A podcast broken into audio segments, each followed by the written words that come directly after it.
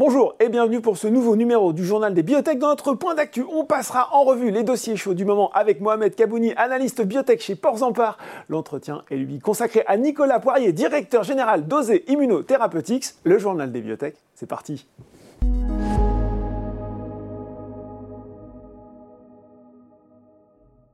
Et on retrouve pour notre point d'actu Mohamed Kabouni, analyste spécialiste biotech chez Porzampar. Bonjour Mohamed. Bonjour Laurent. Alors, on avait euh, trois dossiers à passer en vue pour ce point d'actu. On commence par Abivax. Abivax, quand même, Mohamed, il faut revenir.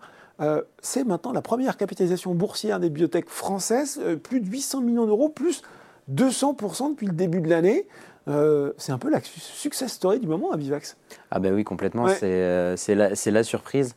Si on se replace à juste l'année dernière, 2022, la société, bon, d'un point de vue clinique, avait toujours ses fondamentaux très mm. solides. Mm aucun sujet là-dessus. En revanche, euh, bah, le, gros warning du financement était vraiment quelque chose qui était. Euh, enfin, c'était la dame. Comme pour beaucoup de biotech, euh, voilà, il y avait un peu le mur du cash qui arrivait. C'est ça, ouais. C'était un peu l'épée de Damoclès au-dessus de, la tête d'Abivax. Hein. Je rappelle qu'ils sont en phase 3.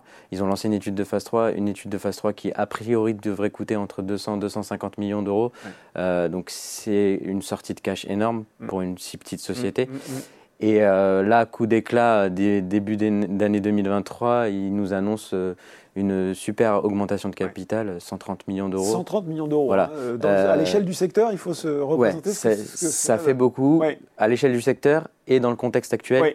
c'est vraiment quelque chose, disons, un petit peu hors du commun. Mm. en plus, ils étaient à une échéance de quelques mois de cash, pas plus. Mm. Donc là, c'est vraiment une bouffée d'air frais pour, pour Abivax. Et encore plus impressionnant, c'est que post-AK, euh, le cours euh, explose. On est à plus de 100% year to date. Euh, c'est quelque chose que, bah, personnellement, j'avais pas vu venir. Et bah, tant mieux, parce que, comme je le disais tout à l'heure, bah, scientifiquement, cliniquement, aujourd'hui, le produit d'Abivax au dans, dans la rectocolite hémorragique, mm. il semble délivrer. et donc, on, espère qu'il confirmerait hein, à l'issue de, de cette étude de phase 3. Maintenant, peut-être que cette belle performance est aussi due à une espèce de petite spéculation sur un potentiel deal qui pourrait arriver sur Abivax. C'est vrai qu'on en parle depuis plusieurs années, c'était d'actualité, ça l'a plus été. C'est peut-être de nouveau le cas. Donc, euh, bon, pour l'instant, ça reste des spéculations. On ne peut pas s'avancer là-dessus, mm. mais c'est quelque chose qui peut arriver sur le dossier Abivax. C'est quoi le news flow à attendre justement dans la RCH bah, on, a, on, a Abivax qui, bon, pour l'instant, euh, a, démarré son, étude de phase 3 il y a quelques mois maintenant. Donc, ce n'est pas, euh, pas tout de suite, hein, les résultats. C'est pas tout de suite. En revanche, euh, bah, Abivax a très récemment publié, du coup, des, résultats complémentaires de, de, sa phase 2B. C'est les résultats, comment dire, c'est les, les, résultats cliniques de maintenance mhm. de son produit. maintenance, donc c'est à, à, long terme. On avait eu à un an, on a eu là récemment à Mm. deux ans. Et euh, les résultats sont quand même. Enfin, il, il confiait hein, les premiers résultats qui, ont été annoncés, qui étaient, qui, étaient considérés comme bons. Et ils vont même un petit peu au-delà, hein, au-delà dans le sens où, euh, là où on avait constaté qu'il y avait des patients qui n'étaient pas répondeurs, bon, comme tout pour oui, ça peut arriver. Ça, oui. ça, peut arriver dans la phase d'induction, donc à, court terme. Euh, à, à, long terme, ouais, c'est ça exactement. Ils deviennent, ils deviennent répondeurs. Donc ça, encourage, ça encourage, encourage les résultats d'Abivax et on espère que ce sera confirmé bah, d'ici la fin 2025, si je ne dis pas de bêtises. Euh, pour les résultats finaux de cette étude de phase 3, mais on aura un point intermédiaire fin 2024 avec les résultats d'induction. Il va falloir euh, s'armer un petit peu de patience, mais quand même. S'armer de patience et de cash. Et, de cash, mais on voit que finalement, s'il continue à, pouvoir enlever comme ça, euh, voilà, on va suivre en tout cas ce dossier. Euh, on voulait parler aussi de Valbiotis, Valbiotis qui présente un petit peu l'année 2023 comme décisive avec ses résultats attendus de phase 2-3 Riverside sur Totum 63 et c'est bientôt puisque c'est théoriquement avant la fin du du premier semestre, donc euh, bah, juin quoi. Hein. Oui, oui, tout à fait. Alors, euh, c'est bientôt et euh, je pense qu'on peut même enlever le a priori. Hein. ça va arriver d'ici la, fin juin parce que on devait avoir les résultats un petit peu avant. Il y a eu des décalages hein, pour des problèmes de, recrutement. Bon, c'est classique dans, ça, les, peut arriver. dans les essais cliniques, c'est des choses qui arrivent. on est assez confiant sur le fait que ça va arriver d'ici la fin du semestre parce qu'on a eu la visite, la dernière visite du dernier patient et mmh. puis le management, confirme que euh, ça, ça, devrait sortir. Donc c'est vraiment un petit peu aujourd'hui la pierre angulaire du dossier Valbiotis, c'est ces résultats-là, d'autant que c'est en fait son partenaire Nestlé Health Science. Bah euh, qui développe ce, produit et qui va le, commercialiser. Donc ça, va être vraiment un catalyseur pour le titre euh, euh, d'ici la fin du, premier semestre, d'autant qu'à la clé, si les résultats sont, concluants, bah, la société va, va probablement se voir verser un, montant, un, petit, milestone. un petit milestone, pardon. Un petit milestone suivi derrière du lancement commercial a priori de, par Nestlé et donc ben, des royalties qui vont venir. Alors Bon, il y a la, phase de ramp-up, etc. Donc ça va pas être tout de suite, mais et on va avoir des royalties qui vont rapidement tomber pour, euh, pour Valbiotis euh, si toutefois ben, Nestlé lance très rapidement le produit. Bon, et on l'a dit, ça c'est imminent. Et on termine par euh, Valneva, Valneva qui a, été assez euh, volatile sur ces dernières séances euh, à l'issue de la publication de ses résultats. Un résultat qui montre quand même une, belle réduction de, la, perte nette. Qu'est-ce qu'on peut se dire sur Valneva? C'est que passé finalement la période un peu d'effervescence, peut-être excessive autour du Covid, dont on juge à nouveau la, société sur ses fondamentaux et peut-être justement on se rend compte que bah, elle mérite un peu mieux que le niveau auquel elle est à l'heure actuelle. Oui, c'est ça, ouais, effectivement. Euh, bah, comme on se le disait tout à l'heure, euh, je, trouve euh, qu'aujourd'hui, le titre Valneva est peut-être un peu trop sanctionné par rapport à son passif sur son programme Covid. Mm. Alors, on a constaté que, que les pertes de, liées à ce programme-là, à l'occasion des résultats annuels, étaient quand même très euh, conséquente. Maintenant, c'est quelque chose qui est passé en 2022, voilà, et, la société, société est réellement tournée vers l'avenir.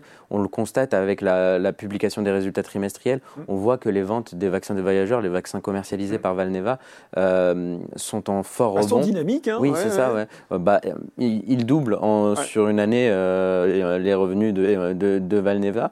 Et a priori, euh, bah, la, guidance de chiffre d'affaires sur, euh, sur, l'année 2023 autour de, 150 millions semble être euh, bah, sur, les rails. Quoi. Donc c'est plutôt positif du point de vue de Valnever.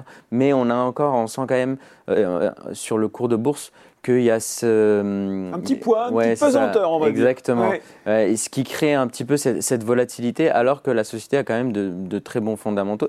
Elle a des produits commercialisés, mhm. des produits en voie de commercialisation. Je pense à Chikungunya, qui est actuellement euh, en train d'être revu par la FDA et avec le Priority Review aura une réponse euh, sur d'ici fin août, mm. donc AMM, pas AMM à ce moment-là. Mm. Donc ça pourrait être le premier vaccin contre un chikungunya. potentiel pour le Donc un très beau catalyseur pour le titre, accompagné, bon alors ça c'est du bonus, mais c'est quand même toujours intéressant, d'un voucher qui aujourd'hui se, se, traite à 100 millions de dollars a, priori. On rappelle peut-être moi ce que c'est qu'un voucher justement? Bah, euh, C'est une espèce de, de laisser-passer euh, auprès de la FDA qui permet en fait à la société qui dispose de ce voucher de bah, du coup d'avoir une relation disons privilégié et accéléré avec la FDA en cas de soumission d'un dossier réglementaire. On voit bien tout l'intérêt que ça a. Hein. Voilà. Et à côté de ça, en plus, vous avez un très gros euh, partenaire qui est Pfizer euh, sur le vaccin euh, dans la maladie de Lyme, où on a une étude de phase 3 encore également.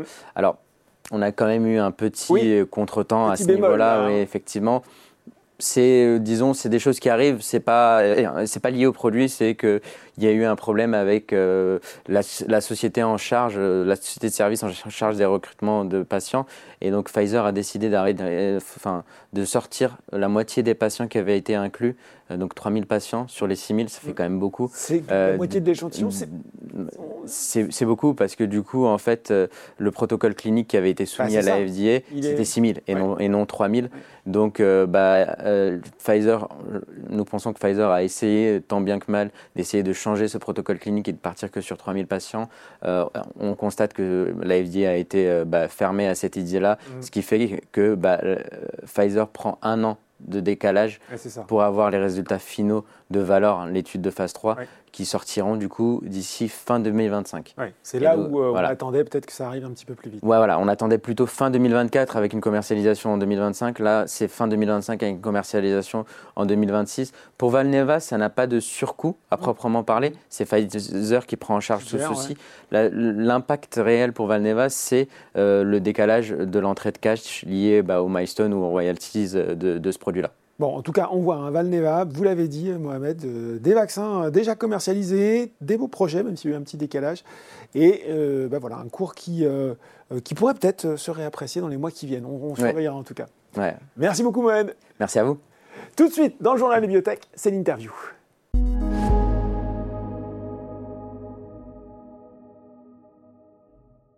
Et je reçois pour l'entretien Nicolas Poirier, directeur général d'Osé Immunotherapeutics. Bonjour Nicolas. Bonjour Laurent. Allez, Osé, on le rappelle, biotech introduite en 2015 qui développe des immunothérapies first in class pour lutter contre le cancer, notamment, mais aussi euh, pour traiter les maladies auto-immunes. Euh, Nicolas, on a beaucoup de sujets à évoquer ensemble, mais on va commencer par l'actualité récente d'Osé. Euh, je veux parler de la décision prise en commun par Osé et Servier de mettre fin à cet accord de licence avec option, avec option, hein, c'est important de le signaler, signé fin 2016 après les résultats négatifs de l'étude de phase 2 exploratoire dans le syndrome de Sjögren. Quelles sont les conséquences concrètes pour commencer de cette décision pour Osé ah, Merci Laurent de me donner l'opportunité de revenir sur, sur cet accord. Je vais peut-être démarrer par un peu de pédagogie sur... Euh, Comment été construit cet accord Qu'est-ce que c'est un accord de licence avec option voilà. Un accord de licence, en général, on licencie tous les droits à un partenaire. Là, on avait un accord avec une double option. Donc, c'est un peu compliqué. C'est-à-dire que le partenaire avait la possibilité de lever l'option pour pouvoir faire du développement clinique après notre étude de phase 1, mhm. une fois qu'on avait dérisqué l'asset, validé la pharmacocinétique.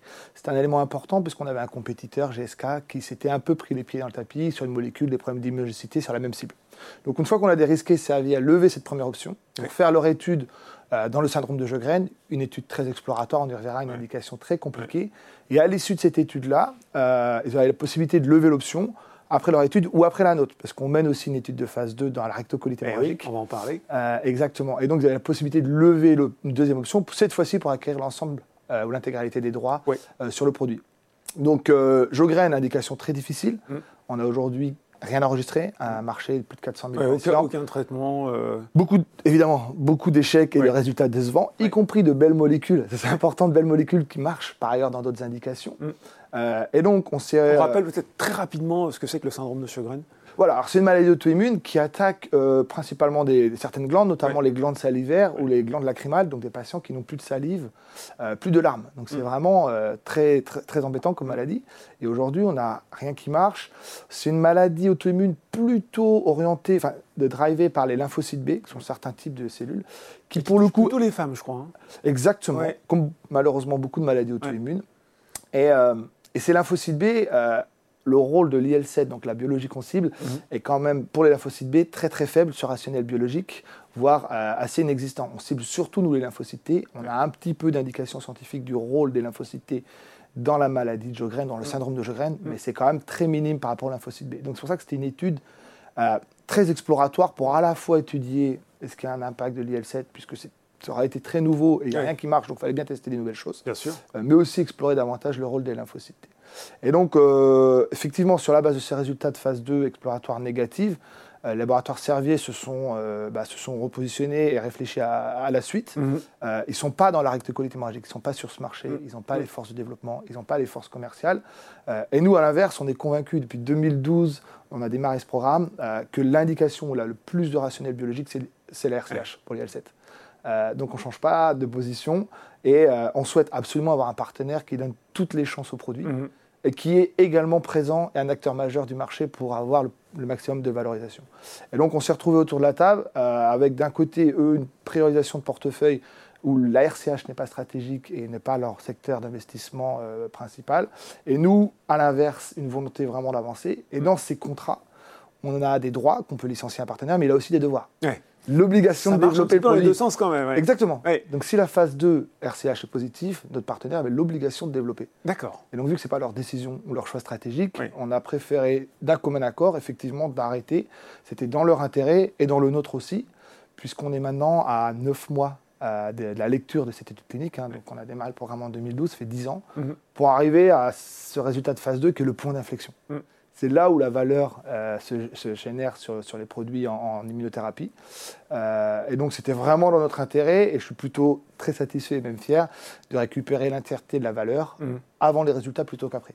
Bon. Parce qu'au moins, on a la maîtrise et de ce qui va se passer dans les mois Exactement. à venir. Euh, vous l'avez un petit peu évoqué, Nicolas. On va, on va y revenir parce qu'on savait effectivement, vous l'avez dit, sur le syndrome de Sjogren, indication compliquée, pas de traitement euh, et un mécanisme d'action qui restait à prouver. Qu'est-ce que quand même vous pouvez dire Ça va être l'occasion de revenir sans doute sur le mécanisme d'action de votre, votre candidat médicament, sur les investisseurs qui pourraient se dire oh mon Dieu, euh, si Servier s'en va, c'est peut-être aussi qu'ils s'inquiètent des résultats possibles de l'étude de phase 2 dans la rectocolite hémorragique.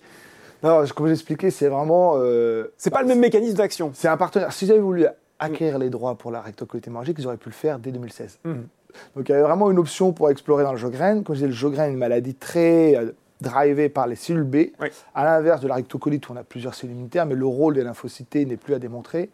La biologie de l'IL7, euh, je peux prendre un exemple assez simple, depuis, mmh. depuis longtemps est connue. Si vous prenez une souris, vous lui faites exprimer l'IL7, elle développe une colite. Vous injectez de l'IL7 à des patients, ça a été fait, ces patients ont tous leurs lymphocytes qui migrent dans le côlon. Donc on a ce lien préclinique et clinique évident. D'accord. L'IL7 drive euh, la réponse des lymphocytes mmh, dans le côlon. Mmh. Donc euh, l'indication, elle est claire. Euh, dans le Jogren, ce qui est important aussi, c'est qu'on n'a aucun signal négatif de tolérance, une bonne pharmacocinétique qui était un risque, comme j'expliquais mmh euh, et un élément majeur de différenciation par rapport à la compétition, notamment GSK. Donc on avait convaincu Servier, on avait publié dans Nature en 2018 qu'on mm, était mm, mm. très différents, euh, pour des raisons très techniques d'internalisation, notre produit n'internalise pas. Donc euh, on a validé ça chez des patients maintenant. Donc cette étude de Jogren nous permet d'avancer. Et puis la RCH est là maintenant devant nous à 9 mois. Le rationnel biologique le plus évident pour l'IL7 et les besoins médicaux, c'est la RCH. Où on a aujourd'hui un énorme marché, alors beaucoup de compétition, mais plus d'un million et demi de patients ont besoin de recevoir une thérapie dans la rectocolite hémorragique. Et aujourd'hui, plus de 50% des patients euh, sont euh, soit en impasse thérapeutique, soit ont besoin d'alternatives, puisque mm. les taux de rémission durable, quand bien même des toutes nouvelles molécules sur lesquelles il y a beaucoup d'intérêt pharma, euh, c'est autour de 30% de rémission durable. Donc ça veut dire que le traitement définitif. exactement. C'est pour ça qu'on a de l'intérêt pharma. on voit plus récemment l'acquisition de Prometheus par Merck pour 10 mm. milliards 8, juste mm. après une phase 2 dans la rectocolite.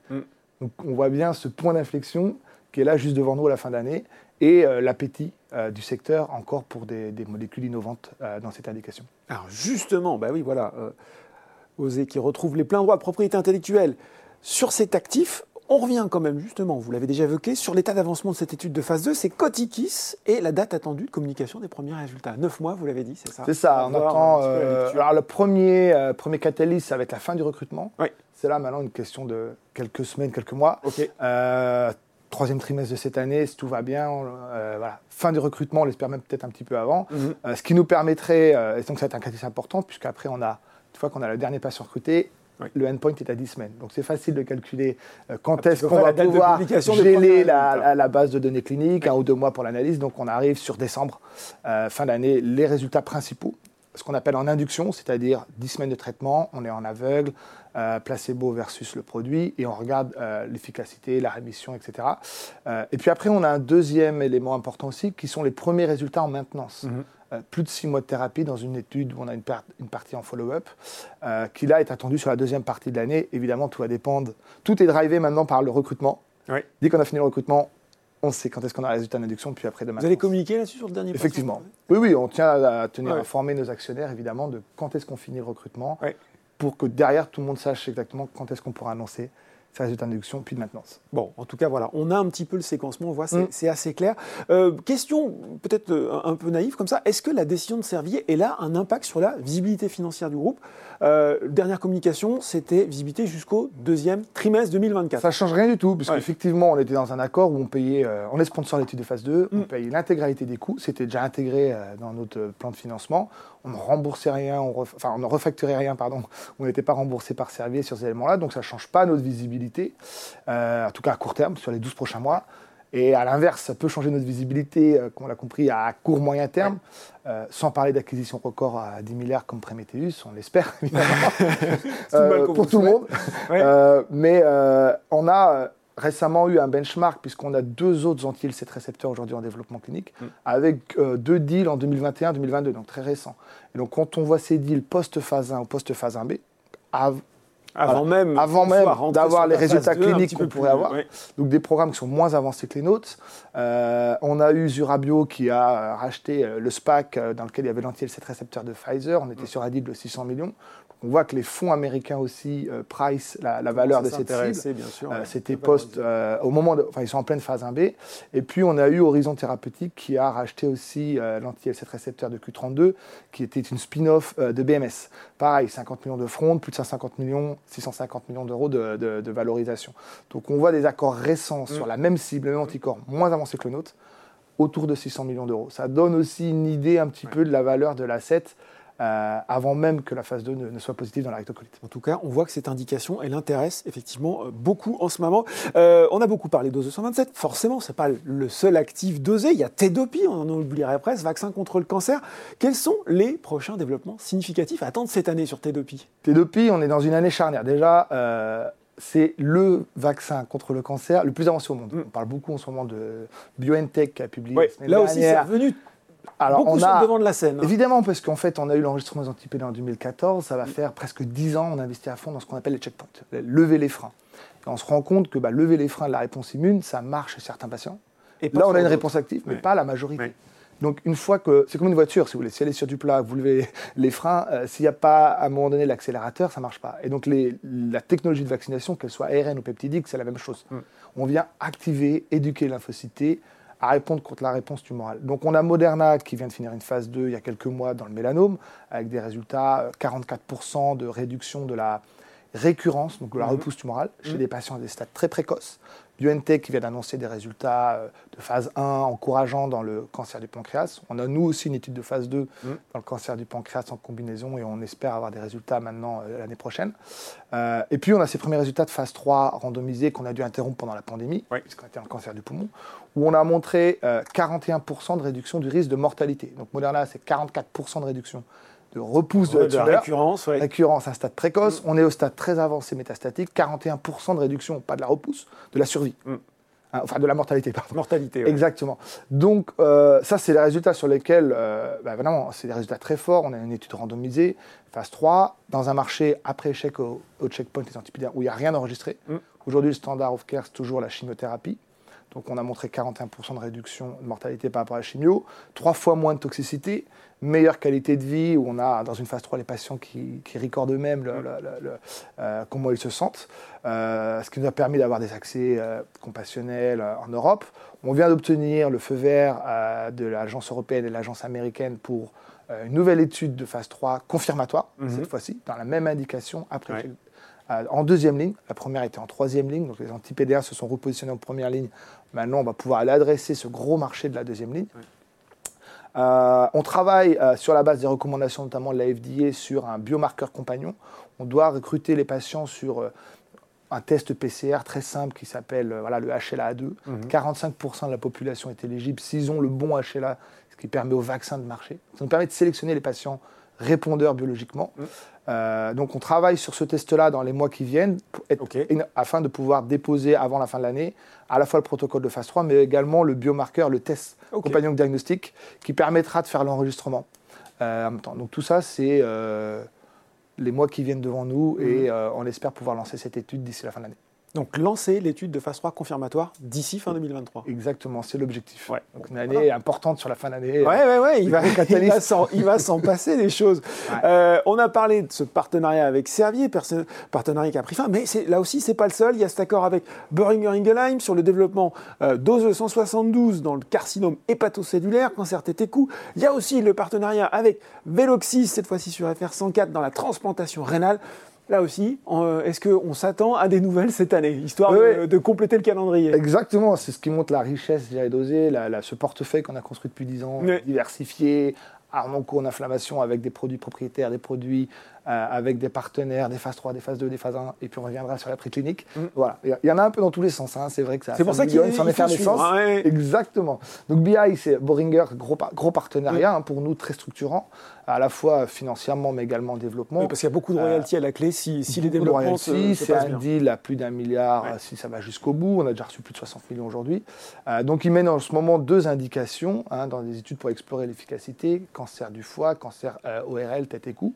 Mm. où, en fait, dès le début, on les a convaincus qu'on avait un avantage, et c'est ce qu'on a publié, par rapport aux anti 47 hein, notamment dans les tumeurs solides, pour des raisons à la fois biologiques et, de sélection de, de la cible. c'est ce qu'on a pu montrer dans la première étude de phase 1, où on avait un taux de contrôle de la maladie de plus de 45% mhm. en monothérapie. Là où les anti-C47 ont presque rien montré en termes d'activité. Et donc c'est cette conviction aujourd'hui, avec quelques réponses aussi, monothérapie puis en combinaison avec leur anti-PD1. Et donc c'est cette étude qu'ils ont lancée maintenant il y a environ un an, mm. dans ces deux indications où on explore en combinaison le produit, notre produit leur anti-PD1, avec des résultats, on l'espère, euh, des premiers résultats d'efficacité qui pourraient tomber d'ici la fin d'année ah ou, euh, ou l'année prochaine. là, j'ai pas la maîtrise du calendrier euh, sur Boringa. Fin 2023, peut-être début 2024. Exactement. Et puis sur Veloxis, donc un partenaire moins connu mm. sur le marché américain qui est aux États-Unis, mm. spécialisé dans la transplantation. Donc ça, c'est aussi quand on revient par rapport à à l'accord précédent avec Servier. Là, on a un partenaire qui est spécialisé, focus, Dont transplantation. la priorité. Et qui a pris les droits que pour la transplantation. Donc c'est leur axe stratégique, c'est leur priorité. Euh, ils viennent de finir une étude euh, clinique euh, de phase 1 où on évalue, cette fois-ci, là, ils ont évalué le produit en sous-cutané mm. pour aussi aller tout de suite au marché parce qu'on sait que la transplantation, c'est un traitement à vie. Mm. Donc il faut des commodités pour les patients afin d'avoir non seulement un remboursement, mais aussi une capacité de pouvoir euh, bah, commercialiser euh, le, produit. Et en ce moment, ils se préparent donc à lancer leur étude de phase 2 d'efficacité, soit en Europe, soit aux États-Unis. Et donc, on devrait avoir un démarrage de l'étude. Mhm. Démarrage, pardon Démarrage de cette étude dans la greffe rénale en phase 2 cette année. Cette année, cette année, 2023, décidément. C'est l'année charnière. Ouais. J'allais terminer sur quelles sont vos deux, trois grandes priorités stratégiques pour les en cours Mais finalement, on les a déjà un petit peu, j'imagine.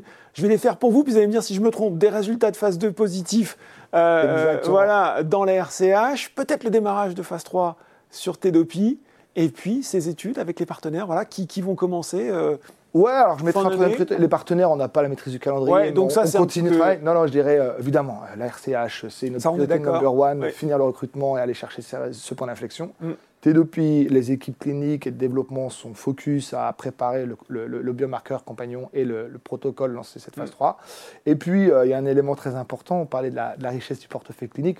On a aussi, et ça je pense c'est bien connu, une, richesse scientifique au niveau de l'équipe recherche, mm. beaucoup d'innovations, beaucoup d'opportunités. On a maintenant trois produits en développement euh, préclinique, sur lesquels on a de l'activité répéter, démontrer en termes d'activité. On a le, le OZ230, le BKL7 et CLEC. Euh, c'est trois programmes qui peuvent rentrer en clinique dans les trois prochaines années. D'accord. Donc c'est à la fois énormément d'opportunités, aussi de responsabilités en tant que dirigeant, euh, de trouver les moyens d'avancer. Et donc on va, être on va être assez transparent. On ne pourra pas tout développer tout seul. Euh, ça, c'est une évidence. On a notre business model euh, qui est quand même à la fois de développer des produits propriétaires pour générer davantage de valeur, mhm. mais aussi d'aller chercher des partenariats, notamment quand on cible des grandes indications, il faut des grands investissements. Bien sûr. Euh, et donc, sur ces trois produits, on, est, on met beaucoup d'énergie cette année sur 2023 pour aller chercher un ou deux partenaires, probablement sur ces, sur ces, trois assets. Exactement. C'est là où on a signé historiquement avec Servier, mhm, Boehringer. Mm Veloxis est arrivé après cette phase 1 pour euh, bah, donner un maximum de chance à ces produits-là et nous rester un peu plus concentrés cette année sur euh, l'IL7 récepteur, euh, puis lancer TEDOPI. Et on verra ensuite, en fonction des résultats, si on peut faire rentrer un nouveau programme propriétaire et puis deux nouveaux accords industriels, on l'espère, je croise les doigts. Sur 2023-2024, en tout cas, on y met toute l'énergie pour que ça marche. Bon, voilà, des résultats, des lancements d'études, des partenariats peut-être, bah, un calendrier chargé en 2023, va falloir revenir nous en parler. Merci beaucoup Nicolas Avec plaisir. Poirier, directeur général de The Immunotherapeutics. Merci. Merci, au revoir. Le journal des biotech, c'est fini pour aujourd'hui, mais on se retrouve dans deux semaines pour un nouveau numéro.